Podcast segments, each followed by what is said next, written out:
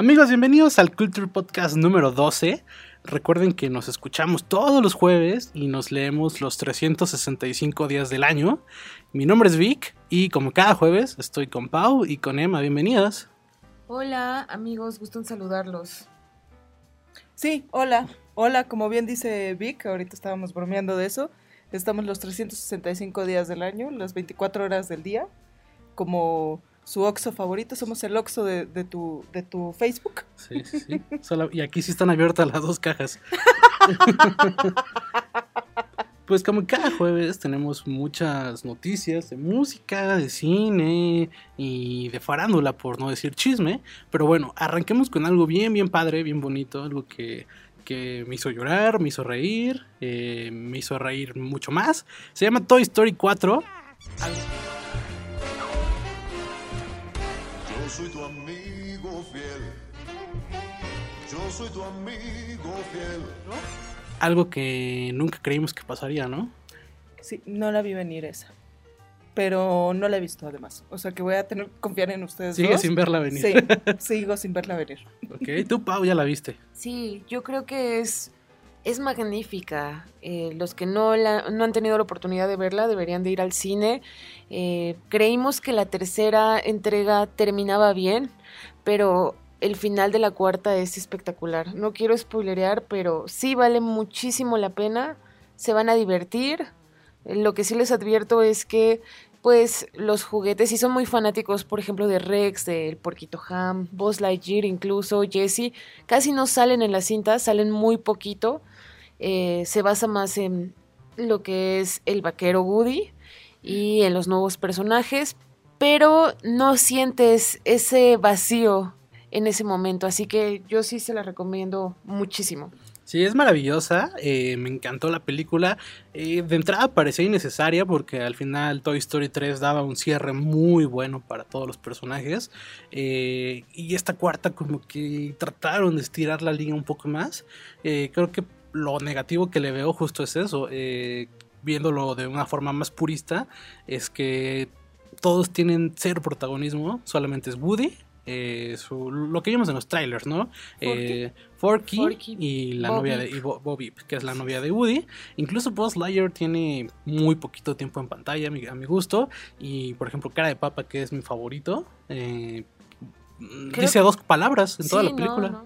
Entonces, la, animación es increíble, pero es igual a la de a la que vimos hace casi 10 años con Toy Story 3. Creo que no, no hay tanta evolución, pero sigue siendo muy buena. Me, gusta mucho la animación, es muy realista en algunos, en algunos puntos. Y yo me eché otra vez la 3, justo para ver si, si estaba mejor. Y me sigo quedando con la 3.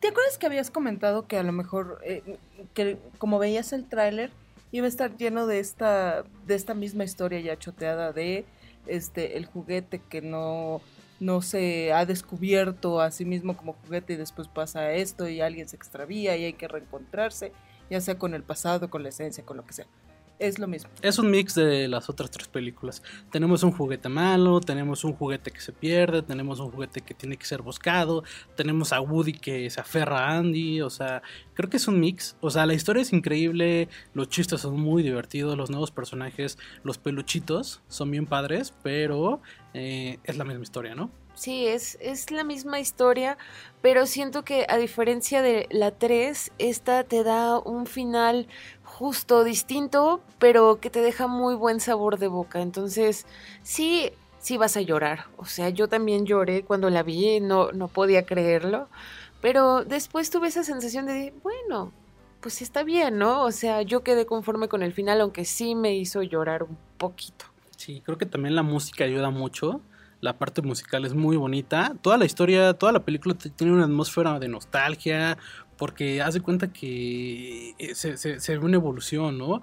Eh, ves Toy Story 1 con un cuarto lleno de juguetes y ves Toy Story 4 y son bien poquitos los juguetes que quedan. Es como... Eh, no es una película para niños. Creo que no es una película para niños. al lado de donde yo la fui a ver había una niña y decía, es que ¿por qué es triste esto? ¿Y por qué me Y hay una parte en la que le dio miedo a los niños cuando entran a la tienda de antigüedades eh, como que varios niños se sacaban de onda. O sea, no es una película para niños, habla de mensajes que a lo mejor a los 5 años no entiendes, que es el sacrificio, la amistad, eh, los lazos personales, incluso el miedo al abandono. El miedo al ¿no? abandono, el miedo a decir adiós, a desprenderse. Es una película para adultos, es una película para la gente que creció con Toy Story 1, 2 y obviamente fue a ver la 3. Eh, me parece que si lloras al final, es está hecha para que llores, pero personalmente me sigue gustando más la 3, aunque esta es increíble y creo que es imperdible y es de lo mejor del año. Que sí, Pixar tiene mucho eso, ¿no? O sea, sus películas tienen Sí. temáticas que son. que ya cuando lo piensas dices, sí, pues sí, puedo llevar a mi hijo y se va a divertir. Pero en realidad esta película me está hablando a mí, ¿no? Este, intensamente, eh, buscando a Nemo, ese tipo de pelis que sí dices, el mensaje es muy, muy adulto, ¿no? Entonces en esto, yo a Toy Story es lo que lo he visto, como una historia, como una reflexión al miedo al abandono. Es eso. Eh, el padre que siente que el hijo está creciendo y ya va a abandonar el nido, ese tipo de cosas, ¿no? El ser olvidado y demás, que es una temática pues muy para adultos, ¿no? Porque tú a los siete años, pues cuando te vas a, vas a tener ese miedo, ¿no? Sí, no, o sea, tú, tú ves lo divertido, ¿no? Te, te da risa eh, Buzz Lightyear, te da risa... Que fíjate, los, los, los peluchitos, porque Bebop no es nada graciosa, ¿no? O sea... A mí nunca me ha caído bien eso. No, aparte, otra vez volvemos a lo mismo. Vivo en esta está empoderada, ¿sabes? Ya es mujer. Ay, no es cierto, ¿en solitaria. serio? Sí, Sí. sí, sí. Y luego, y también es así, hashtag MeToo. Es guerrera, Es es, guerrera, este... sí. Es, es ¿Les corazón- es chido eso cool, o cool. les quedó pesadito como en Aladdin? Creo que cae mejor. Sí. O sea, realmente, aunque no es mi favorita de la franquicia, creo que es de mis favoritas del año. eh, y todo este mensaje de empoderamiento creo que es el mejorcito que hemos visto, al menos en las últimas películas, eh, los últimos blockbusters, por así decirlo. Y bueno, otra cosa, a diferencia de Pixar, eh, es que siempre arranca con un, con un corto. ¿no? O sea, eh, de, lo- de mis, eh, de mis favoritos, eh, pues es el de, la, el de las dos islas que cantan la de I Love You Ajá, es muy Ujú, bueno. y que sale in- intensamente y la del este como pan de arroz que se vuelve niño Ujú, Esos. Que ganó el Oscar. sí eh, esta película no tiene pero te lo compensa con un con el episodio perdido de Toy Story no en donde te cuenta eh, es igual nostálgico es igual de tristeza y te cuenta un pasaje que nunca han contado en Toy Story y que es importante para el desarrollo de esta historia entonces este Pero sí es un corto, es un cortito. O sea, es, es algo que va a mandar, que puede mandar es como un opening a los a las premiaciones. eh, no no creo que lo manden No, porque no al final es muy pegado Es- a la película Ajá, va O sea, no a la vive película. solo, ¿no? No, no vive solo. Eh, pero lo compensa, ¿no? No hay corto, pero hay una historia extra de Toy Story. Eh, entonces, el papá de Andy aparece. pues véanla. y bueno, pues, Porque es el gran misterio, sí, ¿no? Finalmente, donde sí van a llorar y van a llorar en serio, y sobre todo si van en familia, es en la taquilla. Uno, están, están llenísimas las salas, no hay, Ay. hay, hay menos boletos que en Avengers. Yo creo que porque ha de, haber- ha de, ha de estar en menos salas, aunque está, está, está todo el día, todas horas, pero siento que hay menos salas que, que en Avengers. Y todos los precios están carísimos. O sea, No, ¿en una serio? palomera 300 pesos, un vaso 180. Los juguetes son carísimos. Están bonitos, pero están muy, muy caros. Aparte, yo creo que ya no hay. Yo he tratado de conseguir mi bota y no la, no la encuentro. O sea, ya está todo súper agotado, pero sí están muy bonitos. O sea, sí, Sí. vale la pena.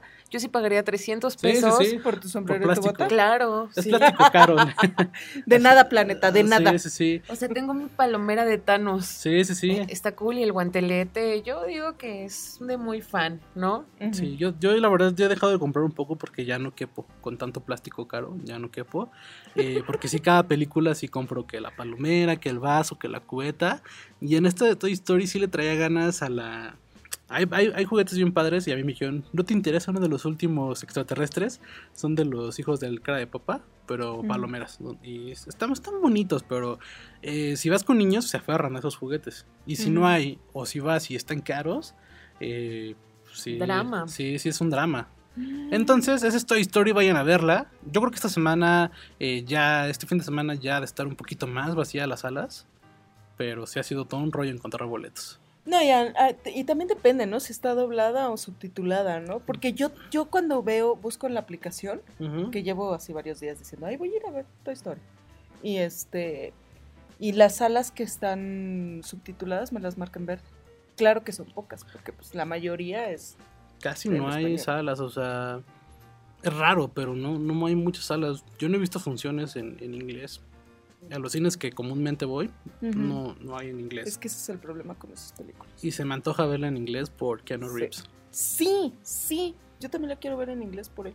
Y pues nada, si, si no quieren ir a hacer filas, si no quieren ir a pasar eh, pues terror en los precios, en las colas, en los snacks, quédense en casa porque hay un estreno. Should we pull it out? No, it's a foot long now. Husband? He's a detective. I'll put it back. Don't put it back. en donde está unos, un viejo conocido de la comedia y un, un- una nueva estrella del cine mexicano. Pues no es por presumirles, pero ustedes, o sea, ya vieron Toy Story 4, ¿sí? Yo también salí llorando de esto porque vi Misterio a bordo. Misterio a bordo, la vi por la noticia que sacamos en culture.com.mx, que es el estreno más visto en la historia de Sí, Netflix. está. Está 30 millones de usuarios de Netflix la vieron en su primer fin de semana. Así. 30 millones de usuarios de Netflix vieron esa película. Pero te quiero preguntar, ¿crees que fue por los protagonistas que, que sabemos que son cagados? O, ¿O por qué causó tanta euforia? Porque yo he visto críticas, yo todavía no la he visto y dicen que no es tan buena. O sea, es lo peor que he visto en el no no lo peor que he visto en mi vida porque Adam Sandler tiene esta porquería que es Jack and Jill no pero esto sí está está de, de- de miedo. O sea es mala como cualquier comedia de Adam Sandler que le busques de las recientes porque tiene, Tiene cosas buenas. cosas Tiene buenas, buenas. de los noventas no Sí, Big Daddy es buena. Big Daddy a lo mejor eh, eh, a mí la que me gusta es el cantante de boda el- Uf, The Wedding Singer. The Es Wedding muy Singer, buena. muy así, la nostalgia de los 80 y eso. Pero ya últimamente, ¿no? Este, y sobre todo lo que ha hecho para Netflix es espantoso. Pero sí, sí es muy mala. Sale, bueno, es Adam Sandler y es Jennifer Aniston y sale Luis Gerardo Méndez. Eh, sorpresa al final con Luis Gerardo Méndez, pero pues sí la hace de un latino, ¿no? Que pues anda como que la lela todo el tiempo y nada más haciendo que sí, que sí, porque pues según esto no, no entiende el inglés. ¿De qué va? Adam Sandler y Jennifer Aniston llevan 15 años casados y nunca han salido, creo que nunca tuvieron luna de miel porque pues el cuate, él es detective de policía y ella es estilista en un salón de belleza. Y un día pues sí le reclama a ella, así de, ay, nunca salimos, nunca fuimos de viaje, prometiste que me ibas a llevar a Europa y no sé qué, no sé cuándo. Y este cuate, quién sabe cómo le hace, porque sí, esa parte creo que me fui a hacer una quesadilla, ¿no? Este, Sí. pero le compra el boleto y se van, ¿no? Y este, y eh, cuando están en el avión, Jennifer Aniston se pasa así como que a la primera clase, ¿no? Ujú. Y se encuentra un cuate que es conde duque algo, ¿no? Y este, y le, y le invita a su, a pasear en su yate y no sé qué, no sé cuánto, y pues ya la otra, el Adam Sandler como que se pone medio, Celoso. medio celosón, ¿no? Pero ya total, se aceptan, se van y justo cuando y- les dice, "Ay, vamos a tener una, una fiesta ahí, con una reunión familiar en casa, este, aquí, con tal, tal, tal, ¿no? Y los invita. Y ahí van a la reunión. Y pues en la reunión sale el jerarca de la familia, Ujú. un viejito, que está enamorado de una chava que ya se va a casar con ella y ya les acaba de decir a todos los hijos y a todos que se les acabó este la minita de oro, que va a cambiar su testamento y todo va a ir para la para la novia. Y todo el mundo pone el grito en el cielo. Y pues Adam Sandler, eso sí está simpático, ¿no? Adam Sandler y Jennifer Aniston pues están así de, creo que no, creo, creo que no deberíamos estar en esta plática. ¿no? Así como que sí sobramos aquí, ¿no? ¿Qué pasa?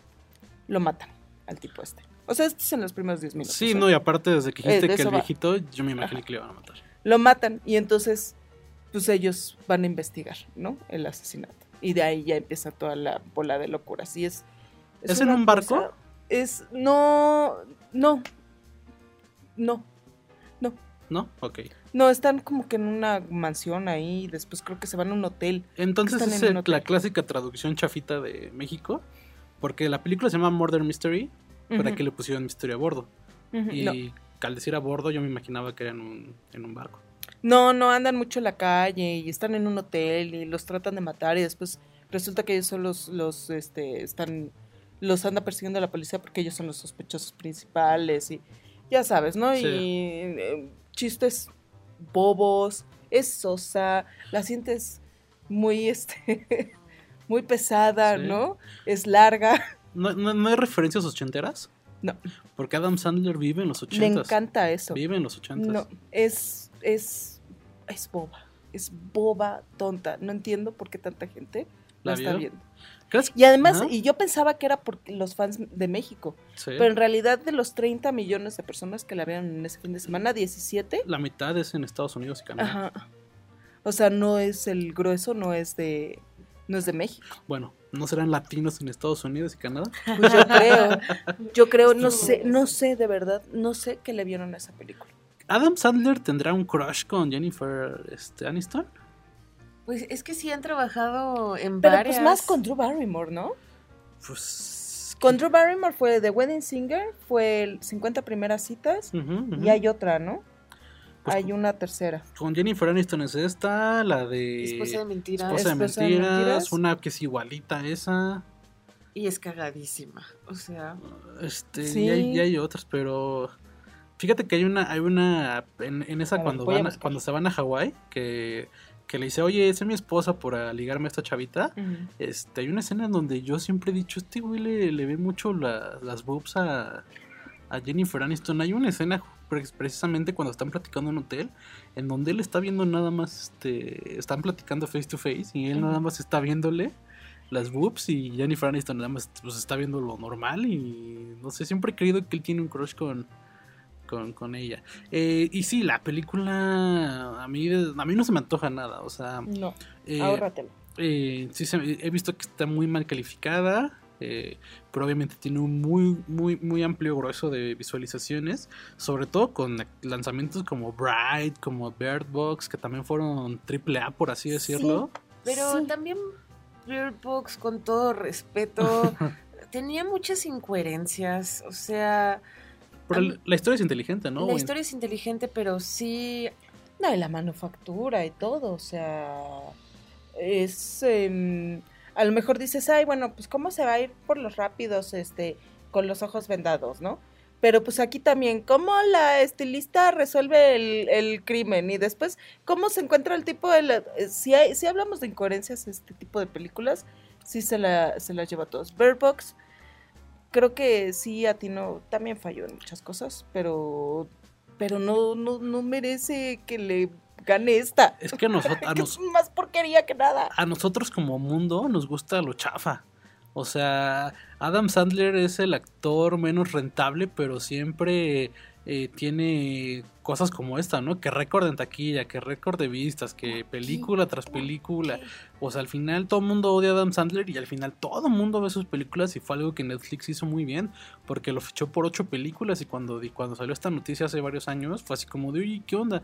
Y todas las películas que ha sacado Adam Sandler han tenido cierta relevancia y todas son horribles porque también Adam Sandler también siempre se quiere hacer como, si no es el galán, es el güey de dinero y si no es como el tipo cool que es policía o agente doble o... O sea, siempre se pone como. O sea, nun- nunca ha tenido un papel, o bueno, no recuerdo un papel en donde. Bueno, sí, en algunos. En Drunk Love. eh, sí, Mm. era como el. ¿Cuál? Drunk Love se llama. Drunk, eh, Punch Drunk Punch Love. Drunk Love. Ajá. Ves que. Qué buena. Esa está muy buena. Pero no, buena. no creo que a nadie le guste, a mucha gente le guste. Es, Es que es, es anti-Adam Sandler. Pero. Hecho. Pero sale, sale este cuate que, al que yo amaba, Philip Seymour Hoffman. Ay, Dios, qué maravilla, qué Es maravilla. de muy, muy buena peli de Adam Sandler, pero no creo que sea. eh, que, que guste a muchas personas. Pero bueno. Eh, Adam- Y hay otra Ajá. más reciente que y creo que sale con Ben Stiller. ¿Cómo se llama esa?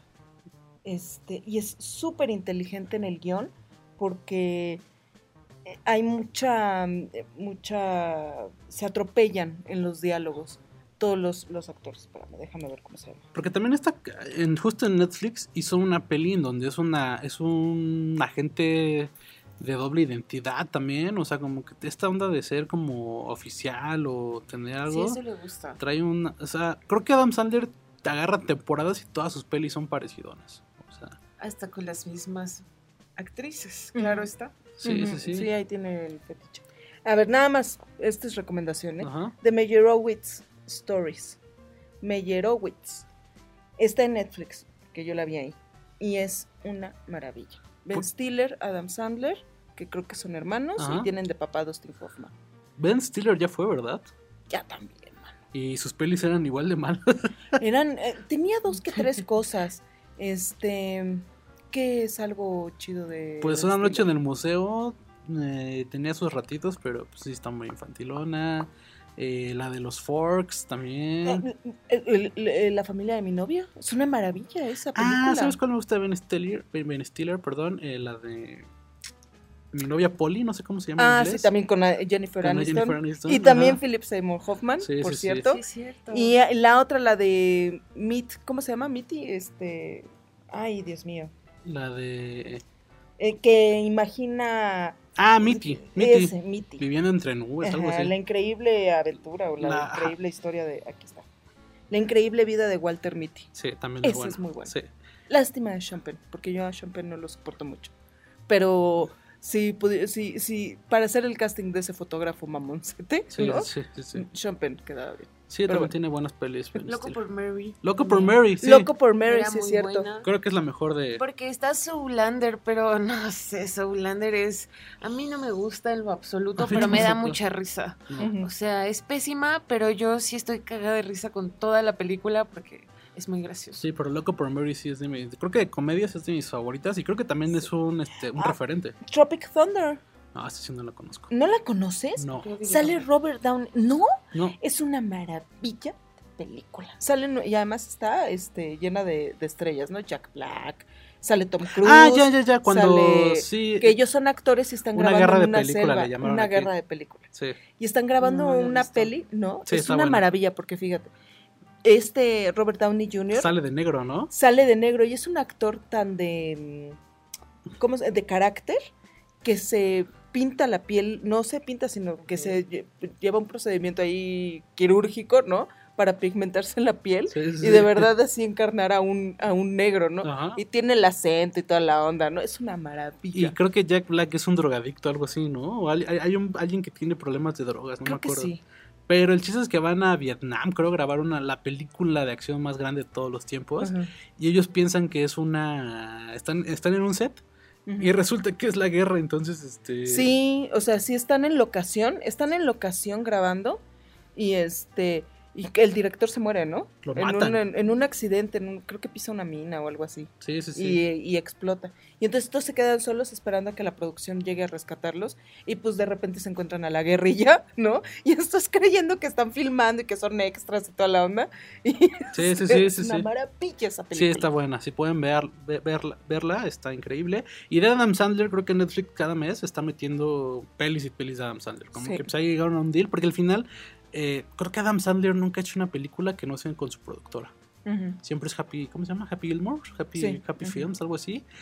Creo que no ha hecho ni una película que no sea de esa productora. Entonces tiene todos los derechos. Y bueno, pues Netflix eh, está viendo que aunque Adam Sandler es el actor más criticado de la industria, también es de los más rentables. Pues sí. Y bueno, Vale. pues si no quieren ver eso, en Netflix también apenas estrenó Evangelion.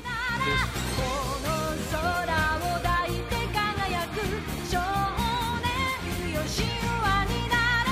que es un anime clásico, legendario, es de mitad de los 90 y eh, ya está completo en, en- en Netflix, son los 26 capítulos, un par de películas eh, en japonés, en inglés y en español, como gusten verla. Yo traté de verla en japonés, pero yo no aguanto el japonés en el anime, se me hace Ujú, muy exagerado todas las voces, o sea... Me, me desesperan mucho, entonces pues, lo estoy viendo en español. Que el, siempre he creído que el doblaje en anime y en videojuegos es bastante decente. Entonces la estoy viendo en español otra vez, ya la he visto como dos veces. Y pues nada, en México es una serie, es un anime muy famoso, aunque mm, bueno, aunque nunca se había pasado en algún, o sea, nunca pasó en el 5, nunca pasó en el 7, ni en Cartoon Network. Por ahí leí que, ah, eh, que estuvo alguna vez en un canal de televisión de cable, pero soy pobre nivel que ni siquiera sabía que existía ese canal, porque dicen que era en- cuando, cuando, era la, cuando era el auge de los servicios de cable, dicen que había uno muy caro y que solo estaba en ese, en ese, en ese servicio, en ese paquete. Entonces la gente aquí en México la vio este, pues en pirata, ¿no? En. DVD. A mí me tocó la primera vez en VHS. En ¡Ay, VHS pirata, sí. Ay, el chavo ruco. Y ya después la vi ya en DVD pirata y ahorita es la primera vez que está eh, como oficial en este eh, eh, en, México, ¿no? Porque no, no había manera. O sea, no, no importaban los, los DVDs, no, no, no, no, transmitían la serie en ningún lado, entonces no había otra forma más que irte a la mole o a la Friki Plaza o lo que sea a conseguir tu, tu DVD. Eh, es, una, es una serie que habla sobre... eh, está, es- está hecha en los 90, pero se ambienta en 2015, que para esa época el 2015 era muy lejano. Entonces estamos en Tokio 3, ya sabes, como todo este futuro donde pensaban que las ciudades ya se... cuando había eh, pues mm, problemas este, de ataques y demás, las ciudades se, se- se escondían debajo de la tierra, ¿no? Como que a- a- al otro lado de la tierra se, se- se- había ciudades secretas y demás. Y bueno, pues hay unos ataques de, ah, de unos monstruos que son como... Haz de cuenta que es como Pacific Rim, la de Guillermo del Toro, pero en anime y mucho, mucho antes, ¿no? Eh, llegan unos, ellos les llaman ángeles, que son unos monstruos gigantescos, a tratar de destruir la, la humanidad. Entonces la única defensa de la Tierra son unos Evas, les llaman, que están pilotados por niños de 13, 14 años. Entonces es una historia que habla sobre existencialismo, sobre la vida, sobre la muerte, sobre problemas personales. Es una historia muy profunda que la verdad sí te deja, sí te hace, tiene muchas referencias a la religión, a cosas históricas. Pero la van a, la- o sea, y, y la van a poner que desde el principio, es así como que ya está completa. temporada o no, no es, ah, está completa. Sí, solo son 26 capítulos y algunas ovas. Creo que falta una ova, pero la serie completa está, son solo 26 capítulos. Tiene un principio y un final, pero los ovas como que expanden esa historia. El final está, está bien, bien interesante. eh, y nada, si, si pueden verla y cambiarle que a pues, lo clásico que es Caballeros y que Dragon Ball y todo eso, Evangelion creo que es un anime eh, perfecto. Y hace poco se dijo que esta, esta la canción, el opening de, de Evangelion es el mejor en la historia del- de los anime. Entonces tiene bastantes Ah, cre- mira. credenciales. Más que la de Caballeros del Zodiaco. Sí, más. sí, sí, sí, mucho más. Yo voy a empezar con Shala. O sea, este, este es un dato muy geek. O sea, las personas real que les apasiona mucho el anime, les recomiendas ver Evangelion porque no es para todos, ¿o sí? Eh, no, no creo que sea para todos, pero fíjate que yo no soy tan fan del anime, o sea, me gusta como lo, lo clásico, lo comercial, por así decirlo, pero este anime sí me tocó en, en- en- en mi infancia y creo que me marcó, pero las referencias que tiene sobre existencialismo, vida, muerte, eh, lo hacen bastante interesante y también hay que ponerle mucha atención, no, es- no es solo acción eh, por ver acción, sí tiene como todo un sentido. Y bueno, eso es lo que está en Netflix. Pero entonces si lo, si lo veo, o sea, si yo lo pongo y lo, y lo veo, este, sí lo voy a entender. ¿no? Sí, Desde sí, sí, desde el principio Porque sí. no me acuerdo que fue, creo que fue Dragon Ball o algo así. Que intenté verlo y, ay, no, pero es que no tenías que haber empezado por ahí, porque aquí ya Dragon Ball es, o mm, no sé quién es, este, es otro y está grande y tiene al hijo y no sé qué. Y yo así de, what the hell. No, este de, de- Sí. sí, del capítulo 1 adelante lo entiendes. Ok, Sí hay que poner atención, pero sí, sí, sí se entiende. ok. Y bueno, pues es- eso está en los estrenos de Netflix. Y por otro lado, ¿qué tenemos, Pau? Y aquí en México también, bueno, el cine está, ¿no? De un Ganatorts. No lo sé. No lo sé. Pues bueno, A Roma. eh, el pasado lunes se llevaron a cabo la 61 edición de los premios Ariel, que pues aquí reconocen a lo mejor de cine en México. Solo que fíjate que ahorita no están contentos porque normalmente se celebra en el Palacio de Bellas Artes y esta vez fue en la Cineteca. Ahora sí estuvo. Así es. Y pues obviamente Roma fue la, la ganadora de la noche, se llevó ocho Ariel. Eh, nuestra querida amiga Yali, mi querida ¿Es Yali. Ariel o Arieles? Pues es así como el Oscar y los Oscars, ¿no? Es algo así, sí. Así como que, ay, se ganó dos, porque yo he visto, ¿no? Nos- luego manejamos, ay, dos premios Oscar, ¿no? O dos Oscar. Y siempre, ay, oh, se llevó 14 Oscars. Oscaris. ¿no? Sí, para no meterte en problemas, premios Oscar. O sea, Sí, yo así le hago. Sí, sí, sí, bueno, sí. se llevó sus su Sus- 10, ¿no? 10 Ariel. Diez, eh, ¿Roma ganó eh, 10? Según yo, 8, 8, 10. Lo que pasa es que Marina de Tavira también ganó uno. Y nuestra querida Yalitza no se, quedó llevó sin nada. Se, la ganadora fue Ilse Salas, que hizo una película que se llama Niñas Bien.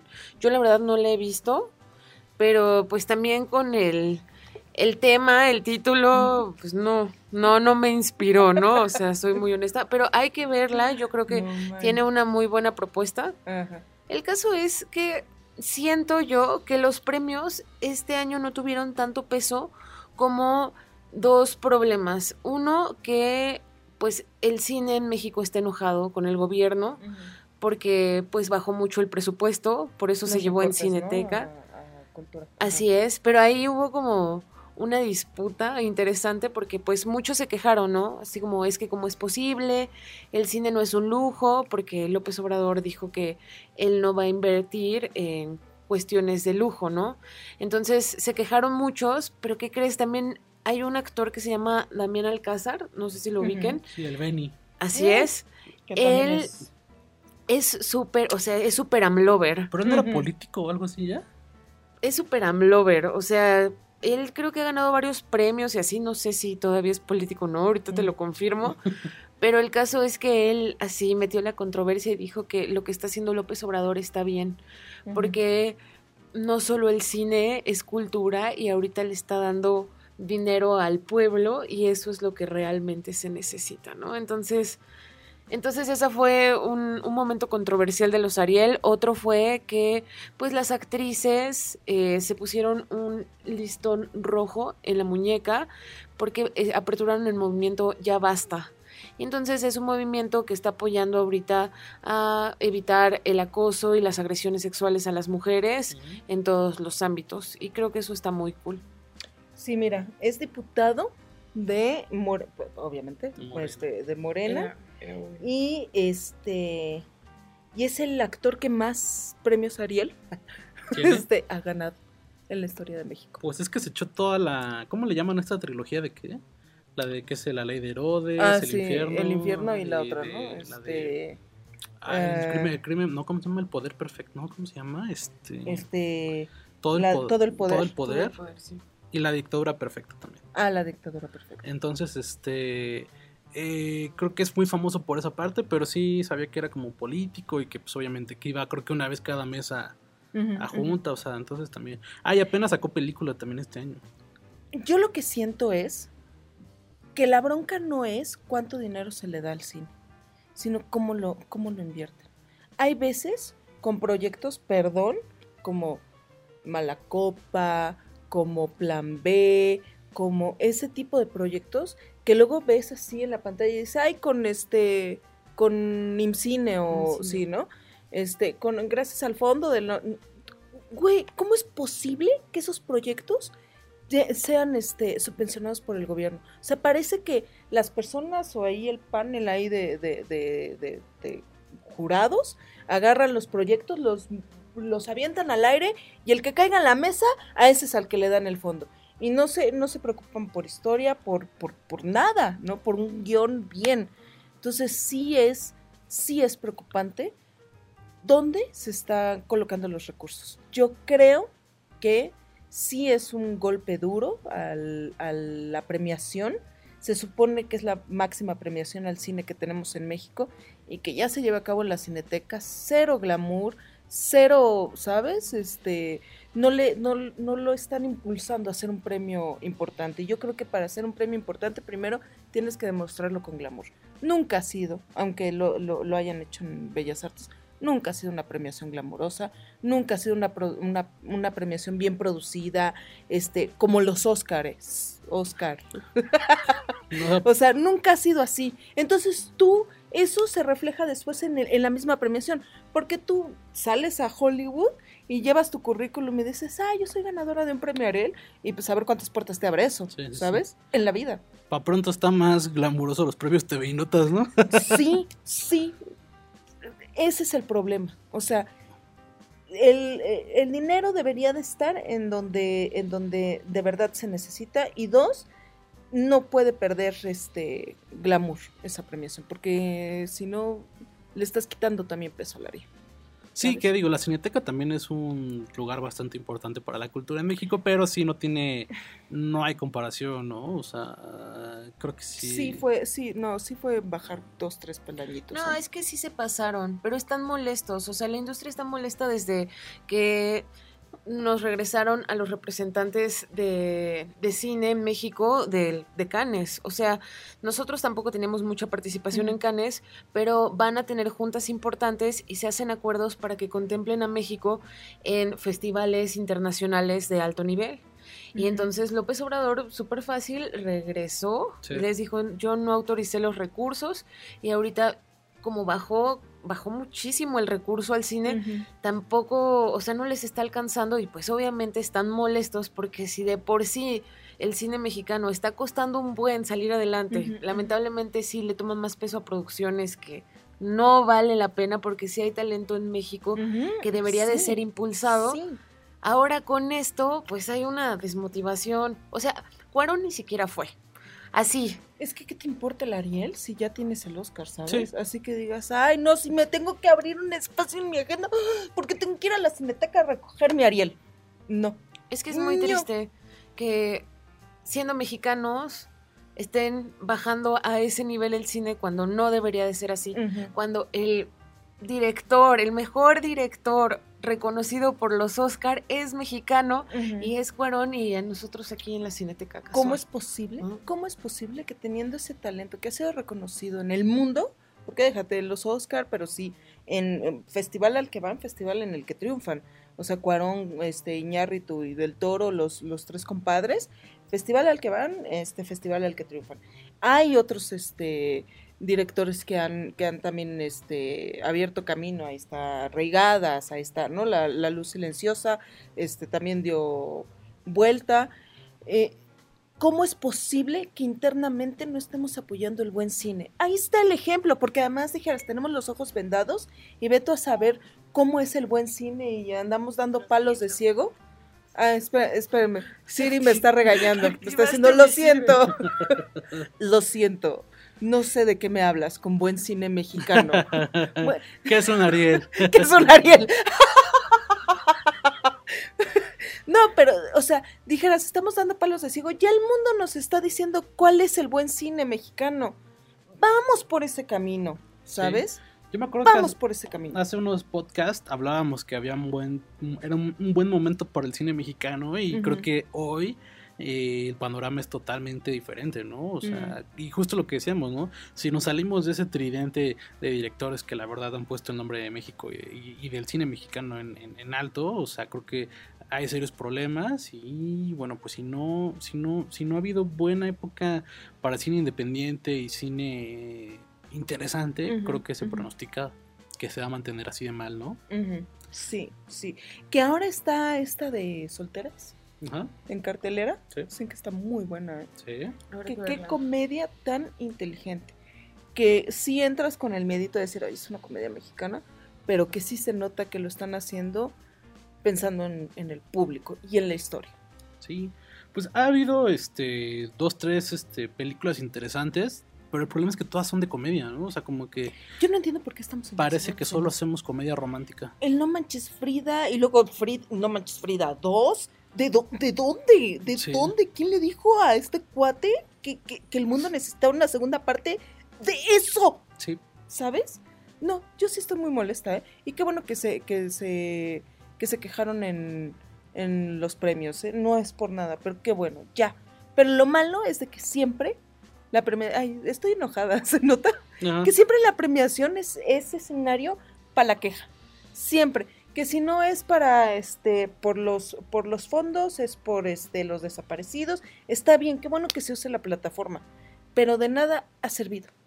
Porque parece que nada más están utilizando ese escenario para hablar de eso.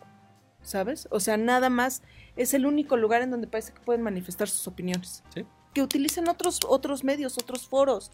Sí, ¿sabes? aprovechar que Ah. ahorita también hay algunos actores que son de, pues, de gran alcance, ¿no? O sea, ya no es como un actor que tiene influencia en el medio, sino ya son actores que tienen influencia a nivel nacional. Claro. Entonces, pues nada, con este trago amargo hacemos nuestra primera pausa y regresamos para hablar de música porque aquí veo a los muchachos bastante caris bajas. Regresamos al Culture Podcast. Visítanos en www.digitalpost.com.mx. La noticia del día todos los días.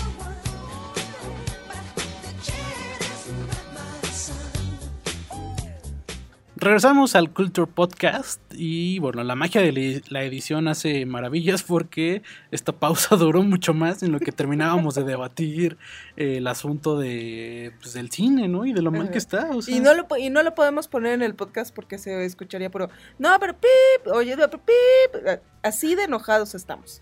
Es que, de hecho, de hecho, la plática empezó con Pau diciendo, es que son. Pero bueno, y, y- no solo el nacional, o sea, el internacional solamente porque tiene más, más presupuesto y más entrada, pero estaba viendo un meme en el que decían, oye, ¿en qué año estamos? Porque está Toy Story, está Godzilla, está Hombres de Negro, está Aladdin, o sea, son puros refritos y puros remakes y Puro puros 2001, spin-off. O sea, Sí. estamos en el, o sea, estamos viviendo el cine del año 2000. Sí, Entonces, y-. o más para atrás, ¿no? O sea, eh, Aladdin es del Del 90 y 94, algo. ¿no? Ajá, Eh, 96, Godzilla sí es como así. 99, 2000, este, o sea, Toy Story ¿Y también. sabes 2000. qué? También en música, si ahorita ves como las listas, ves a Elton John, ah, sí. ves a. Queen, Queen, Michael Jackson, ¿no? Porque Michael no? Michael Jackson, Ujú. que según yo su estrella fugaz que brillaba en el firmamento, se ha apagado un poquito, ¿no? Sí. A 10 años de su muerte. O sea, a 10 a- ya también cómo pasa el tiempo, ¿no? Yo como que no lo no lo sentí tanto. No, pero eso de 10 a di- ya 10 años de que se murió Michael Jackson. Ya empiezan las pláticas de ¿qué estabas haciendo cuando se murió Sí. Michael Jackson? ¿Qué estabas haciendo cuando se murió Michael Yo Jackson? estaba viendo la tele, creo, no sé, yo Ay, pensé de seguro que estabas en secundaria o una cosa así. Sí, Ay, sí, sí, sí, sí. vete a la burger. Pero, o sea, yo pensé que, o sea, yo pensé que era broma. Sí, O sea, sí, todo el mundo lo que, pensaba así. como que en esa edad todavía no se me hacía tan común ver que, o sea, ahorita ya, se- ya veo muy común que se mueran famosos, ¿no? O sea, que, que David Bowie, que Prince, pero en esa época era como un humano, o sea, pensabas que los famosos eran inmortales. ujú, ujú. ¿Tú, Y más Michael Jackson, ¿no? Yo la verdad no me acuerdo qué estaba haciendo, pero me avisaron. Se murió Michael Sí. Jackson. ¿En Te serio? mandaron un viper, ¿no? No, no, ¿qué pasó? Ya tenía No, celular. no, no, no. Ya, ya tenía Porque fue celular. 2000, 2009, ha de haber sido este, Sony un- Ericsson con un- cámara. No, no, la- tu Blackberry. Tu Ah, Blackberry. sí, seguro. porque en esa época O era el la Alcatel, Blackberry. ¿no? Sí, sí, sí. No sé por qué en esa época yo tenía celular y tenía Nextel. Sí. Entonces, Sí, así todo era sí. por. Era muy divertido, pero me Con acuerdo. la Y era- serpiente. Y ¿no? Era Pegaso, no en vez de Telcel. que en su momento, Pegaso fue famoso en México. Mm, Entonces, eh, bueno, estaban... Pues me avisaron y yo, yo me saqué mucho de onda. ¿Eras Eh, fan de Michael Jackson? No era tan fan de Michael Jackson, pero sí me gustaba sus canciones. Y, y pues pasaron 10 años ya de que fue encontrado en su casa. Eh, murió a los 50 años. 50 y algo, creo, pero Así sí. es. Y Joven. fue a causa de una sobredosis de un medicamento que se llama Eh, Propof- Propofol o algo así. Que es para los dolores, ¿no? Así es. Pues es que decían que en lugar de pastillas para dormir se anestesiaba y ahí se quedaba como ido y pues se le pasó la mano y Sí, que ya la pastilla mm, para eso, eh, creo que es para los dolores o algo así, ¿no?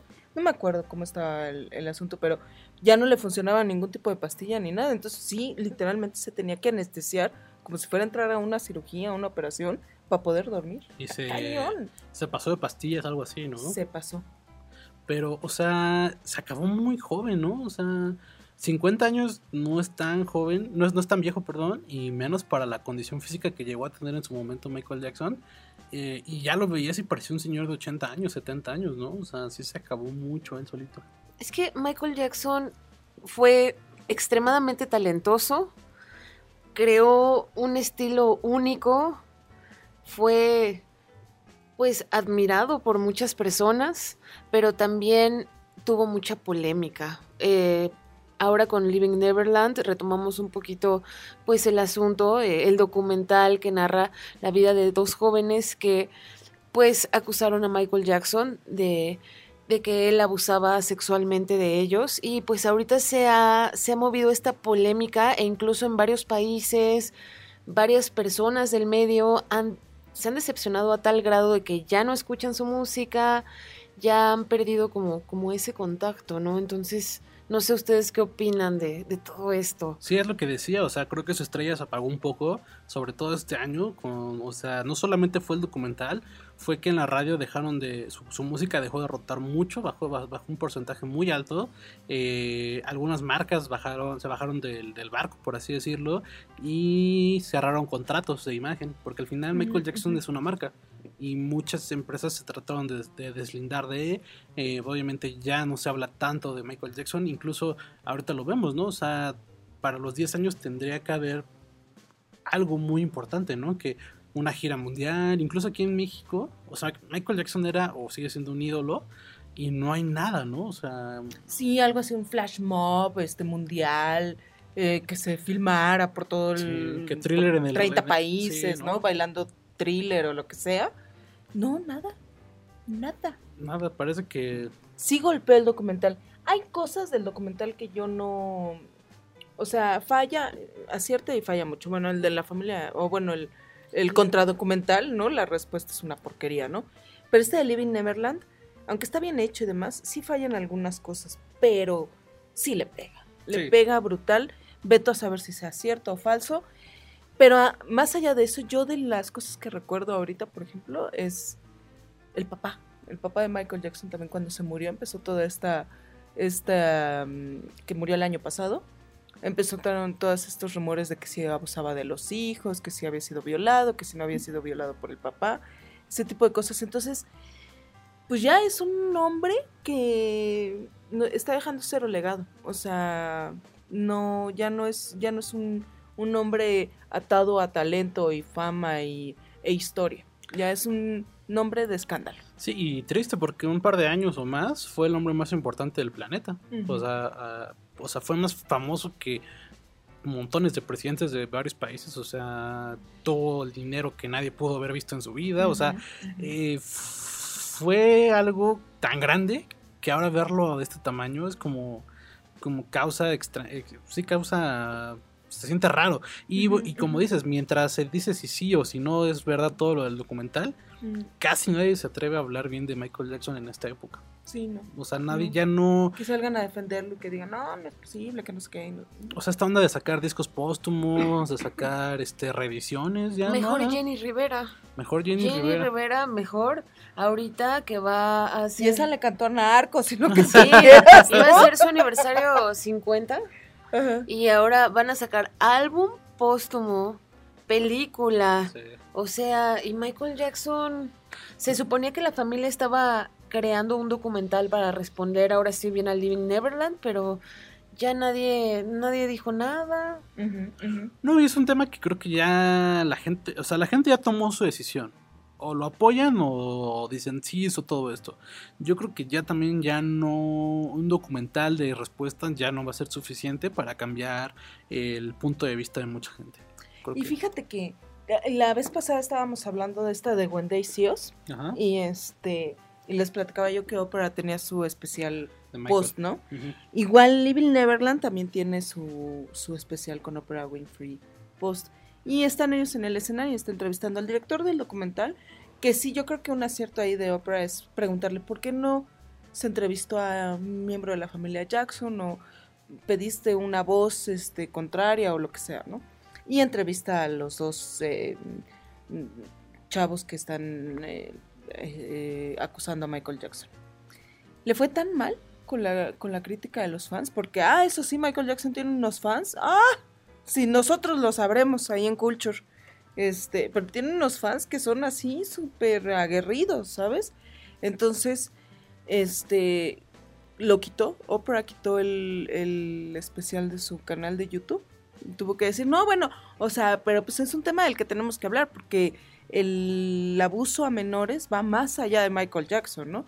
Pero sí lo tuvo que bajar porque se le Sí. fueron encima y son, como son muy agresivos, no es por nada, pero son Sí. súper si a agresivos. nosotros en culture.com.mx nos atacaron, oh, pero, Y además nos atacaron por crítica cinematográfica, porque además en la crítica no decíamos sí lo es o no lo es, o sí lo hizo o no lo es. Atacamos la hicimos crítica cinematográfica. Este cuadro está bien, esto, este plano está mal, esta dirección pero deja mucho que desear, aquí falla, aquí acierta y demás, y se nos fueron encima.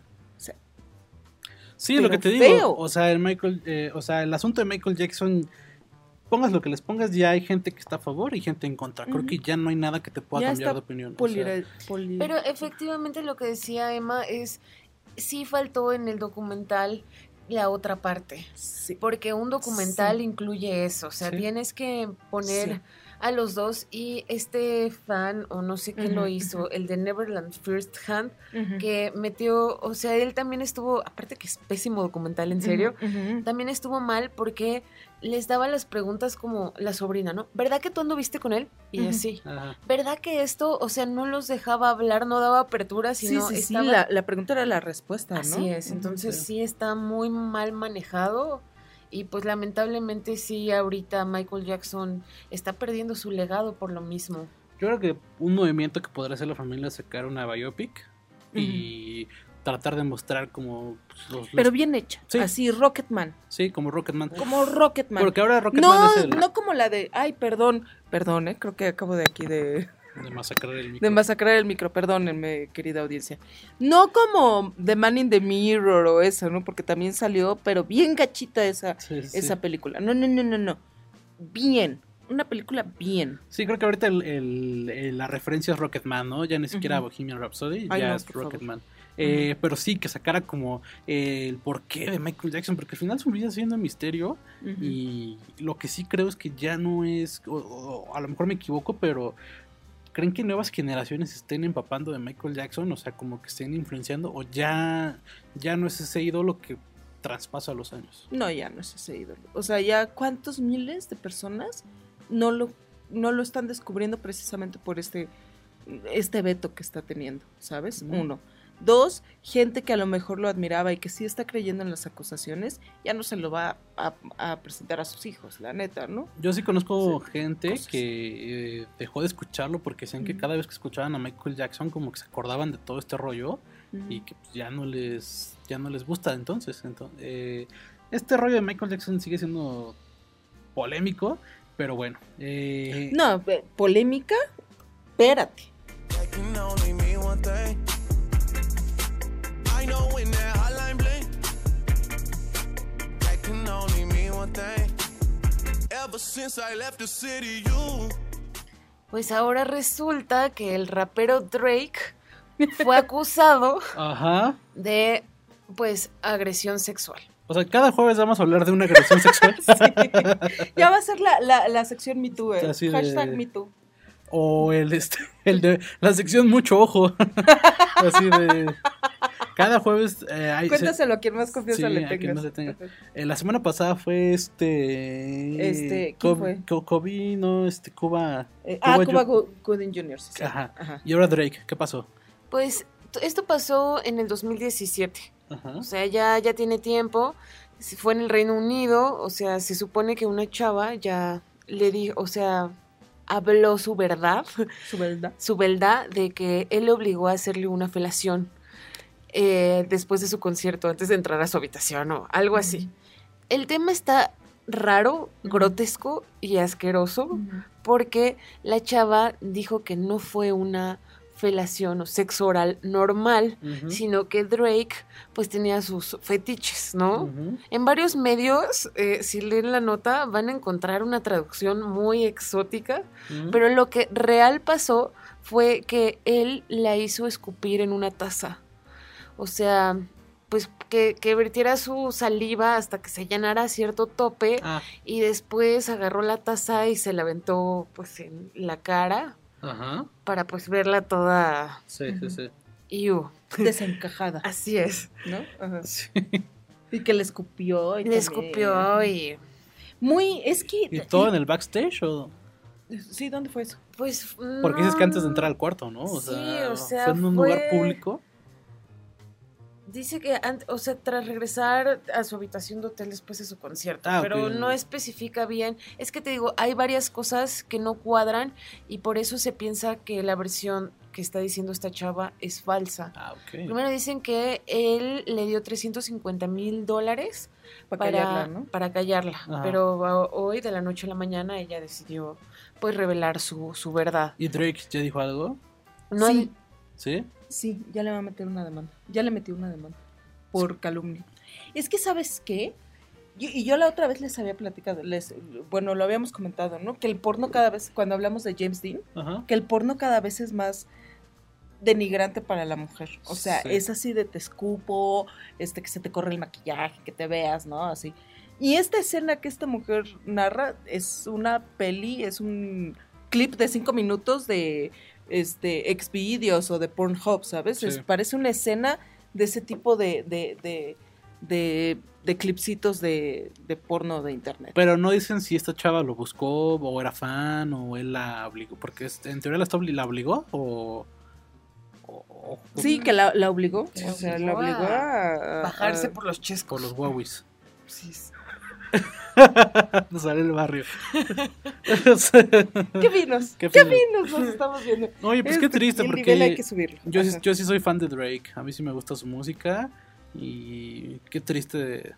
que- Tendríamos que esperar a ver. Yo no lo creo, ¿eh? En un primer, cuando leí como lo que narraba y esto de la taza y eso es algo, eso es algo que se hace mucho en, en ciertas Y es que aparte clips. la policía en esos entonces mm, dijo que era falso. O Sí. sea, no, no me, o sea, no metieron como medidas porque dijeron que la declaración de esta chava era falsa.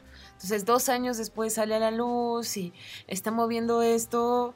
No sé. Aparte, Drake siempre se ha caracterizado por ser, hacer labores altruistas. O sea, es, es buen ser Es el bonachón de, o sea, de, de- Sí. de- de su, de su género, es como el bonachón. Y de hecho es el, el, el frenzoneado, porque creo que Rihanna, ¿no? Lo, lo bateó alguna vez. Así es, y también Kim Kardashian, por eso está la canción de Kiki, do you love me? O sea, es, es todo un show. Y Drake es súper amigo de Millie Bobby Brown, no tiene nada que ver, pero, pero me acordé que son súper amigos. Así como me acordé que eh, en su nuevo disco en Scorpio, eh, Drake puso como un medio sample de una canción de Michael Jackson. Eh. Entonces, pues, justo ahora que estamos hablando de Michael Jackson, ahí está el datillo curioso. Ahí están los dos. Ahí están datos curiosos. Y bueno, pues esperemos que el próximo jueves ya sepamos un poco qué pasó con este asunto. Y también le damos seguimiento a lo del caso de la semana pasada, ¿no? Porque también hablaban que creían que era, era tal vez falso la acusación de la semana pasada. Y pues ya veremos con quién, quién acusa a quién la próxima semana, porque neta, Sí, a ver. o sea, ya fuera de broma, si es, si es, es- es- es- esta época, si es de que me, me miedo, hizo, o sea, y, y muchos casos son de hace tres años, de cuatro años, de diez Pues es que años. desde que Me Too se destapó, pues ahorita ya todos empezaron a... Y en México, a f- decir. y en México frenaron ese asunto porque salieron los Me Too de músicos, de cine, de agencias. Pero de todo, ¿no? de Porque era doctores, de- así, de ajá, tenderos. Sí, sí, sí, sí, o sea, Sí. taqueros, Me Too así, taqueros, cañón. sí. Ay, me dijo güerita y... No, ¿no? así de, el, el taquero nada más despachaba a mi novia y a mí no. Porque puede darse, o sea, que le gusta, imagínate que le gustes al taquero y vayas con tu novio o tu novia. es Ajá, como- ajá. Sí, sí, sí. No, pero y no y no pasó nada, bueno, por lo de el suicidio de de Vega Hill. de Vega Hill. De ahí lo frenaron y, la, y, y fue lamentable, o sea, lamentable por, el, por el, el mismo hecho del suicidio y lamentable porque fue el detonante para que todo esto se frenara y mucha gente acusada se echó para atrás. Gente que ya había dicho, oye, sí, tuve la sí culpa, es cierto, me no disculpo, busco ayuda. Bandas que, que, que quitaron eh, este a personas acusadas, así como que ya después, ay, sí, Ah, no, pero es que este, este, este Me Too decía pura falsedad, ¿eh? O sea, ajá. fue... es- Es que, ¿sabes qué? Empezó muy mal, porque el Me Too México empezó con Carmen Aristegui y esta Carla Sousa. Sousa. Empezó muy mal. Es ahí, a- así como, como lo, lo plantearon, este, estuvo fatal, porque ella sí acusa a este director y lo que sea, pero después pues no cuadran fechas, ¿no? Porque se abusó de ella en tal año y después eh, al siguiente actúa con él en otra película. Ella no da nombre. Este Televisa es el que así como que hace sus conjeturas y lo corre y lo y comunica y ahí sí da nombre y apellido. O sea, fue un desastre eh, la llegada del Me Too en México. Sí, también. y después lo llevan a, a- A a Twitter. Twitter. con denuncias anónimas que, aunque son necesarias y sí es necesario el anonimato, antes de publicar la denuncia anónima tienes que hacer un, un trabajo, una labor de investigación y de periodismo. Sí, porque se volvió un me hizo, o sea, había unos casos bien, bien fuertes, como el caso de Longshot que, que escribió en una de sus canciones, que pues andaba tirando a una conductora, una locutora de, de- de- de una estación de radio pública, y en su canción lo, la, es que, o sea, como una de las rimas de su canción es, es esta, esta historia, y lo peor es que esta chica le pidió que omitiera esa, esa línea y él dijo, no, no la voy a omitir, la voy a dejar. Y es una de sus canciones más famosas. Y entonces decía la chava que pues, le daba mucha vergüenza, vergüenza cada vez que la tocaba en vivo. Y al final nada más pidió disculpa. Pero este hasta ahí llegó porque fue justo cuando se terminó el movimiento. O sea, hubo gente que lo apoyó, hubo gente que lo criticó, pero ya no pasó más.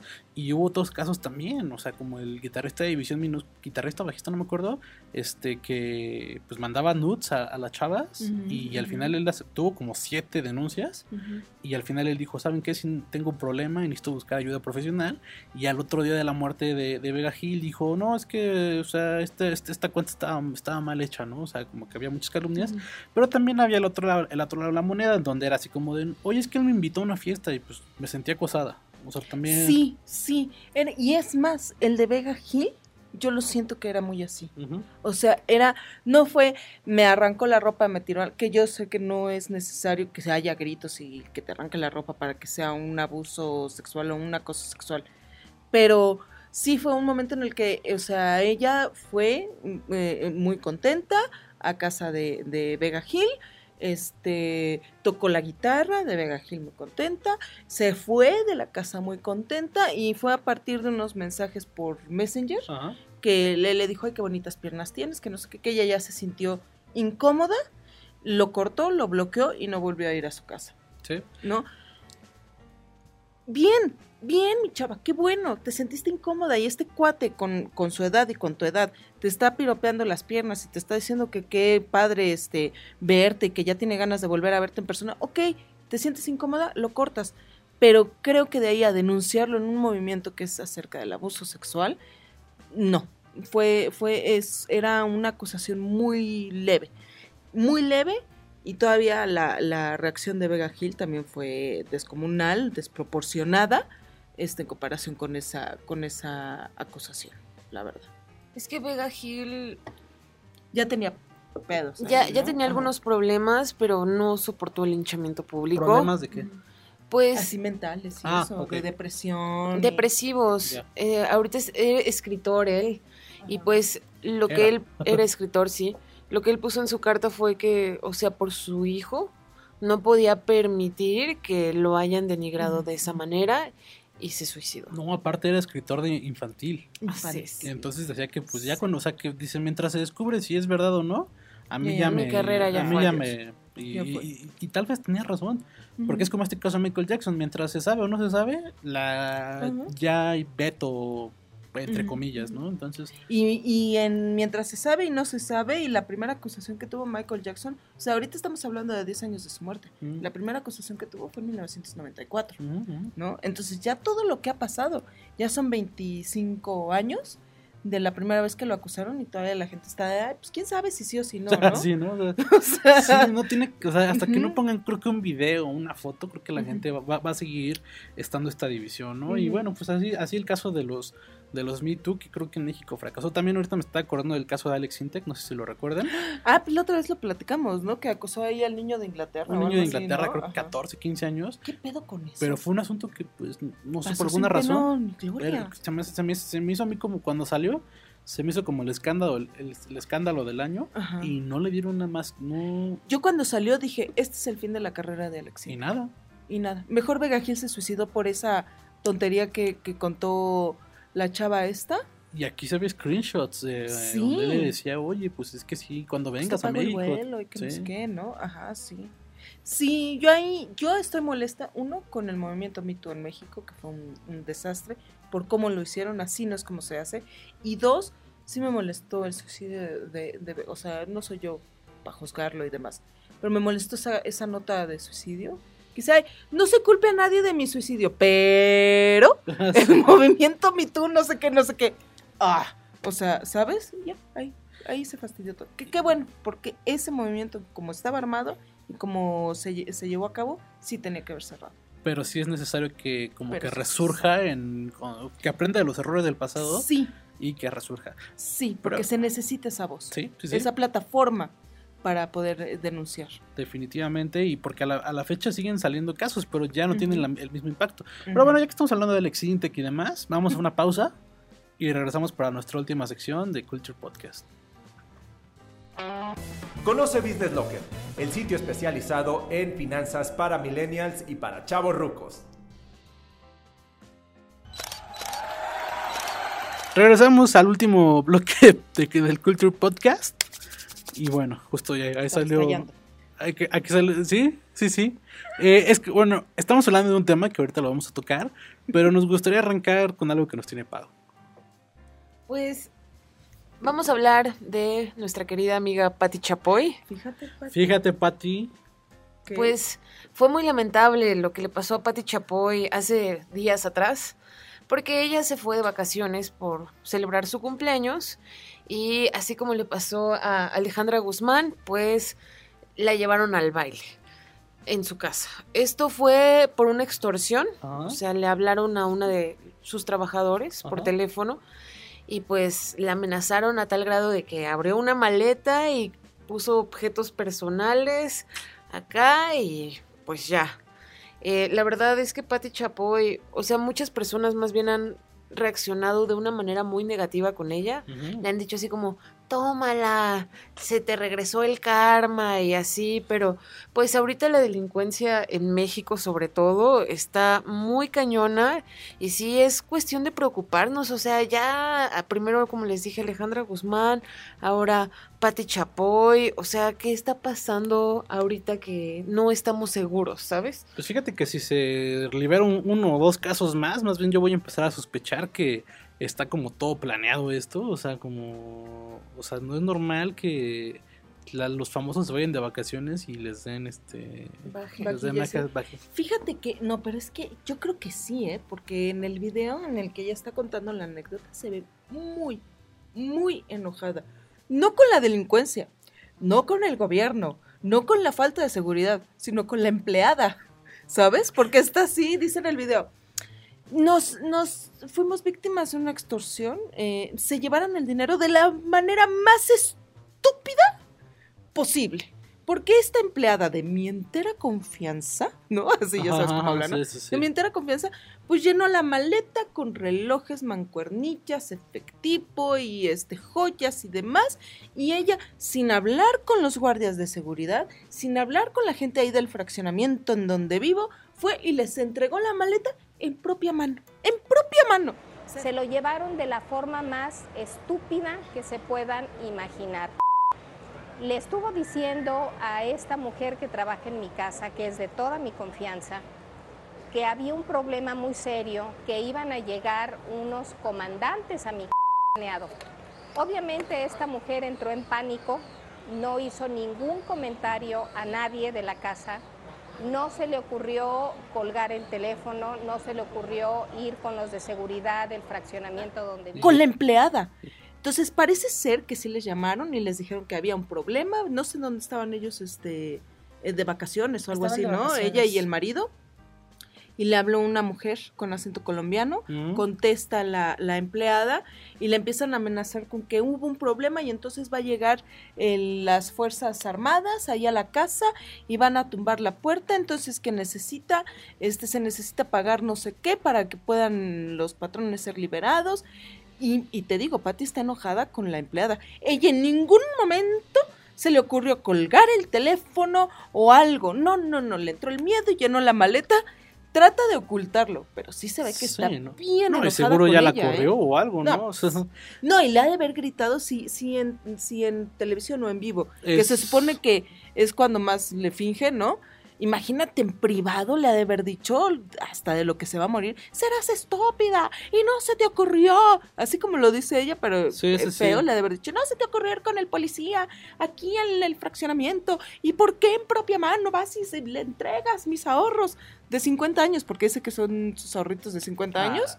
Este, en propia mano y ni siquiera colgaste, tonta, serás tonta. Así Mm, se la ha de haber uno no creo que- cañón.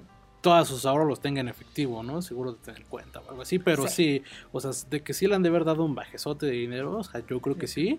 Eh, pero también es que, digo, tal vez sí deberían de, cuando salen de vacaciones o algo, sí deberían de dejar instrucciones, ¿no? Porque a lo mejor luego, o sea, a lo Claro. mejor uno dice, es que esto es extorsión, o sea, desde el primer momento en que te lo dicen, pero pues a lo mejor hay gente que no está como tan al pendiente de redes Ujú, sociales ujú. o de la era digital y no sí, que no sabe. han visto los videos de Gus Río, esos, Sí, ¿no? sí, sí, ándale, cuando que hace creer a la gente que es Leonardo DiCaprio, pero está increíble. Sí, a huevo. Porque pues aunque yo me ponga, aunque yo diga, soy el rey del mundo. Voy a decir lo mismo que te dije hace rato. Aquí es preferible que usted nos tenga aquí como amigos que como enemigos, ¿me entiendes? Está increíble si pueden ver ese. Eh, hay uno donde, donde es un extorsionador y él hace, dice, no, es que me llamo Leonardo. Y dice, pero mi novia Rose y no sé qué. Y le hace, le- es un video de media hora increíble en donde el secuestrador le hace creer que va al banco a retirar dinero y que se encuentra un bebé y todo. Y, y le dice, no, pues entonces tú eres como el capitán del barco. Y dice, sí, yo soy el capitán y no sé qué. Y dice, no, pues que este iceberg viene bien fuerte. Y, y, bueno, está increíble. Si pueden escucharlo, escúchenlo. Y sí, no, deberían de capacitar a, su personal de decirle, oye, si marcan, no contestes. O si no es alguien que conozcas, cuelga. Porque nosotros como chip ya traemos de que, oye, te marcan. O sea, te dicen, ves, ves cualquier llamada y la cuelgas. Pero a lo mejor hay gente que hay gente que está acostumbrada a quedarse en el teléfono. Entonces, este, pues sí, Sí, decirle, si no es nuestra voz, si no somos nosotros, no contestes. no, no, y no hagas nada, llamas a la policía.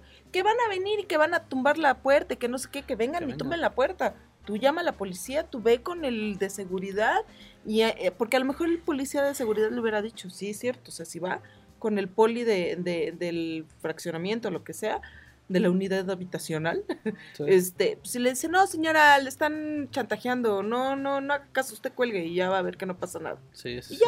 ¿sabes? Pero sí, hay personas que real no. O sea, sí, yo creo que la empleada sí se espantó muchísimo. Yo me acuerdo cuando era niña que una vez llegué con mi mamá a la casa y ya no teníamos estéreo.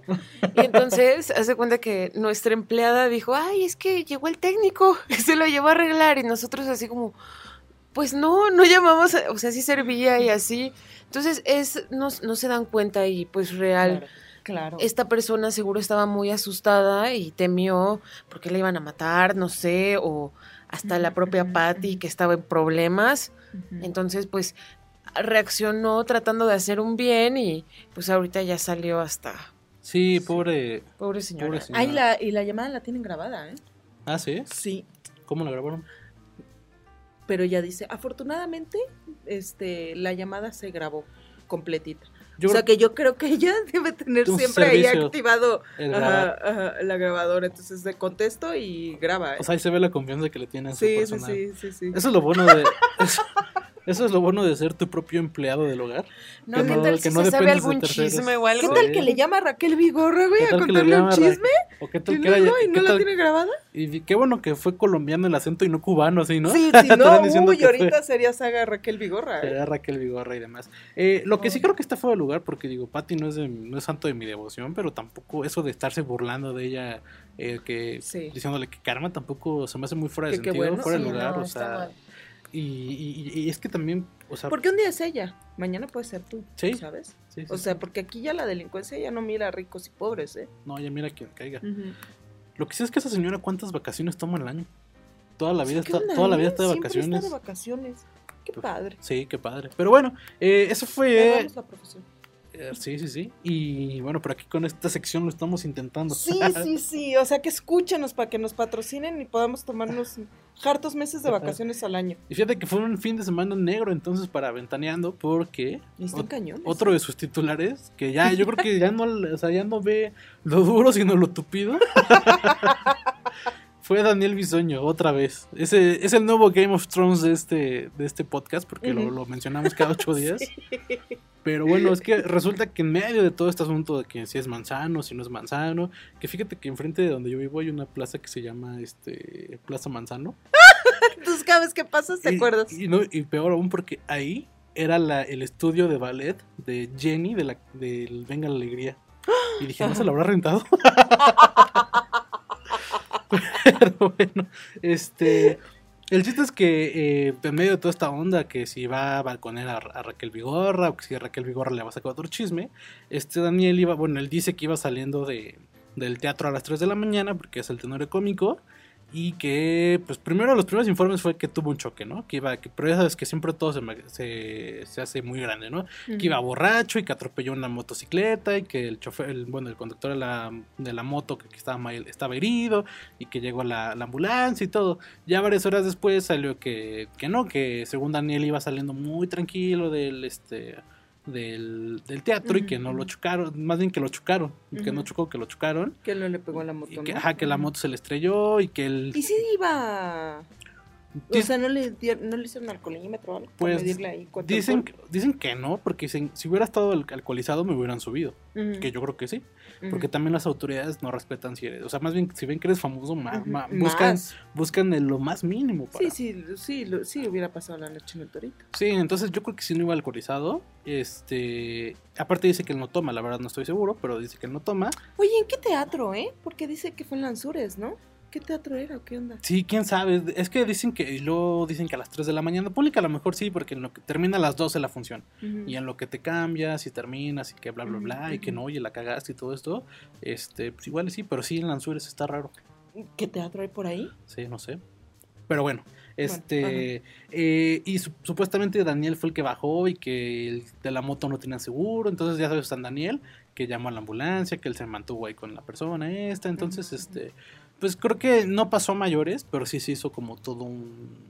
Todo un escándalo por esto, sobre todo por todo lo que hay detrás, porque pues sí, como te digo, o sea, cada tres días pasa algo. Ah, y otra cosa es que decían porque Daniel un- eh, alguna vez en un programa eh, dijo que las motocicletas y las bicis pues eran lo peor. Sí, sí, sí. Se quejó que- mucho. Que dijo atropéllenlos y mátenlos. Ajá. Entonces decían que pues, estaba, estaba profesando con su, ajá. con su petición. Ahí está Entonces, lo que, lo que tanto predicabas. El Thanos de México. el Thanos de México.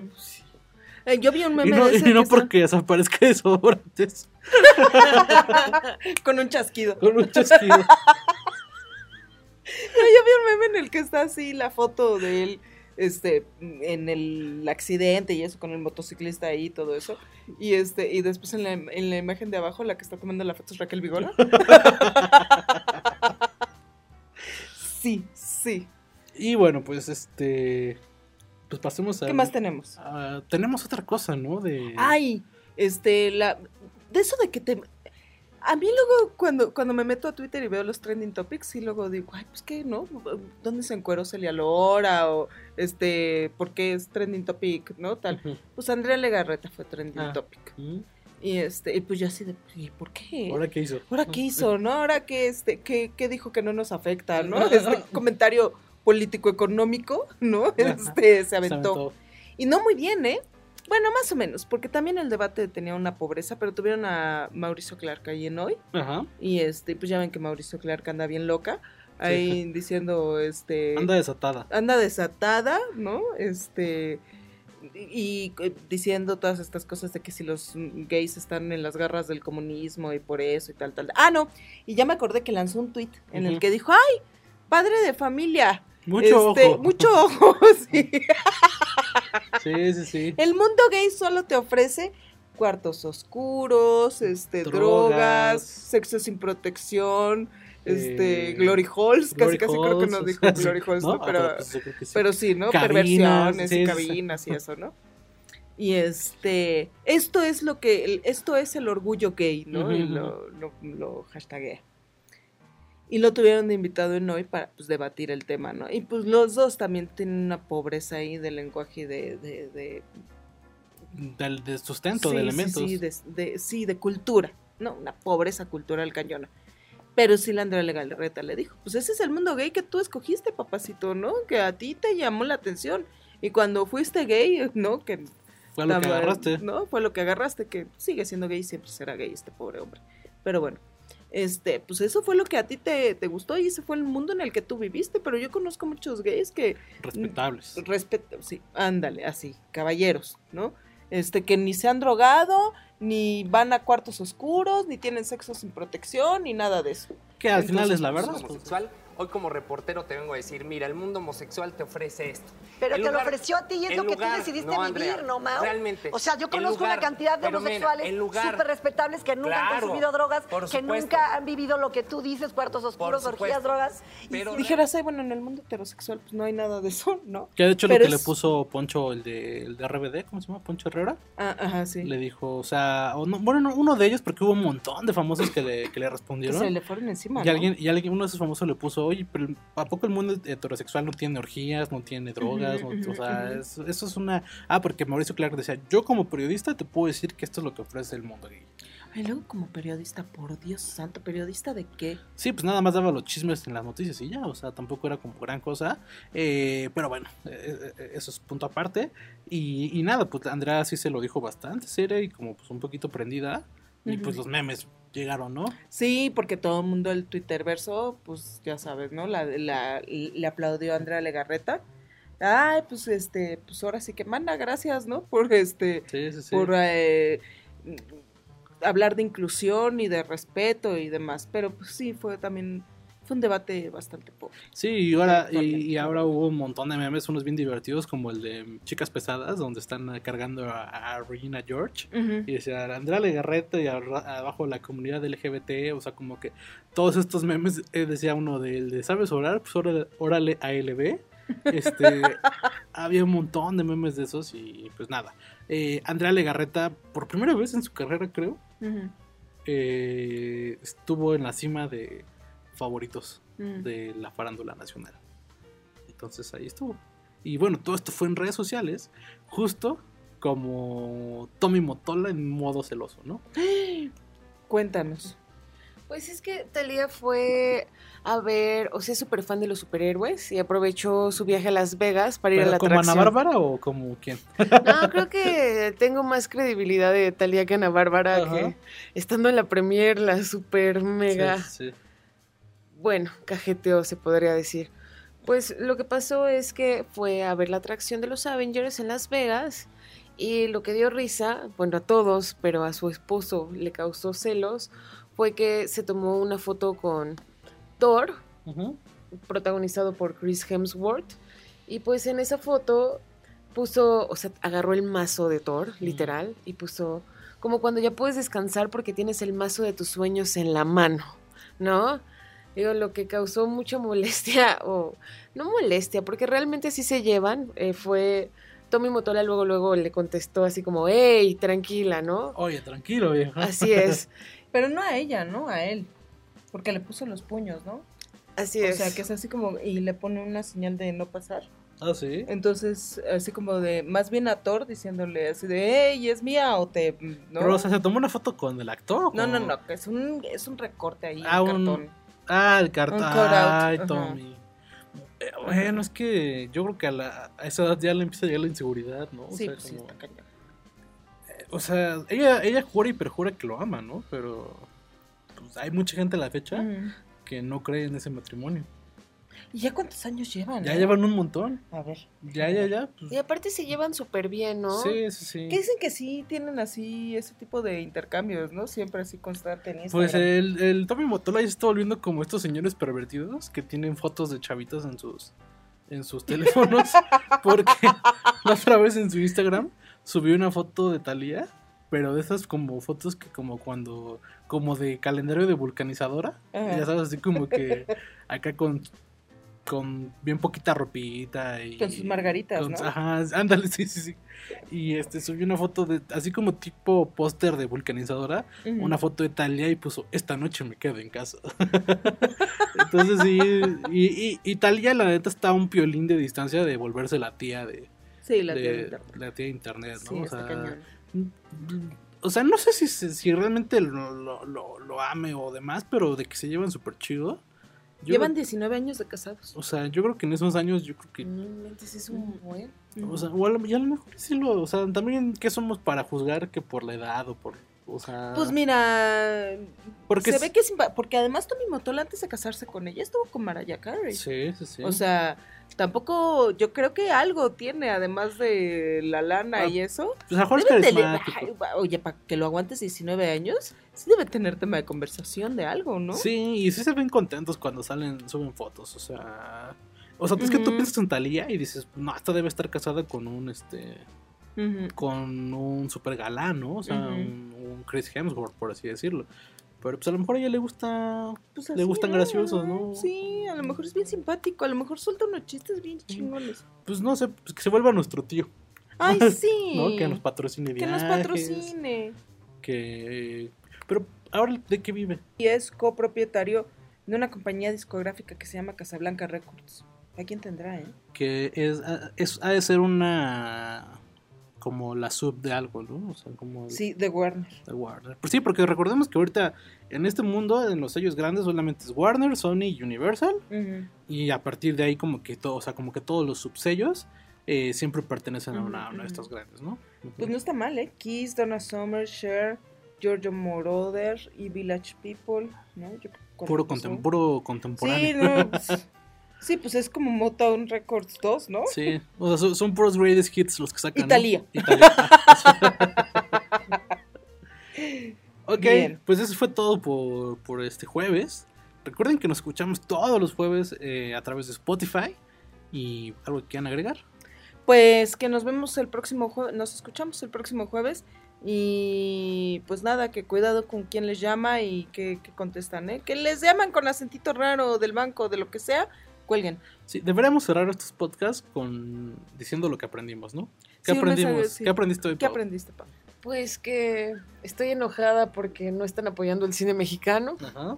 Mm, Eh, que ya casi no se escucha Michael Jackson, claro está, y, y efectivamente que hay que tener más cuidado con eh, atender las llamadas, o sea, no hacer mucho caso, tal vez tener una clave con tu familia, así como, oye, si te dicen que pues yo estoy en peligro, pídeme la contraseña y yo te la tengo que dar y así, Sí, ¿no? O sea, no, no creer mucho de, de lo que pasa. Y también ustedes como, como mujeres deberían de cuidarse porque no vayan a enamorar a los secuestradores, como en el video, como en el audio este, de que ya le iba a hacer la visita conyugal, que ¿no? ya El iba a, que ya lo iba a visitar al, al reclusorio norte, no sé dónde. También si pueden verlo. Yo lo que aprendí es que siempre es divertido ver estos videos de eh, llamadas de extorsiones frustradas. Son muy Los de divertidos. Son buenísimos. Son, son increíbles. Hay uno, no sé si todavía tenemos tiempo para esto, pero hay uno en el que le roba el dinero a la vecina. O sea, le dice, ay, este, no te, pues es que no tengo, señor, no tengo. Este, pero oiga, el cuarto de la vecina aquí en la vecindad es- está abierto. Y ya le, sí, sí tiene un billete de 500, lo tomo, no lo tomo, señor, ¿no? O como, Lo el, mejor de la vida es. o como el, el que, le- que dicen, es que yo estoy en silla de ruedas, estoy, estoy en el segundo por mí. piso. Pues venga por mí o llámele a alguien. Eso es lo que aprendí, que siempre es muy divertido. Y también aprendí que las cuartas partes a veces son buenas, ¿no? Bien. Entonces, bueno, con esta moraleja nos despedimos, nos vemos el próximo jueves. Yo fui Vic y aquí estuvo Pau y Emma. Bye. Adiós.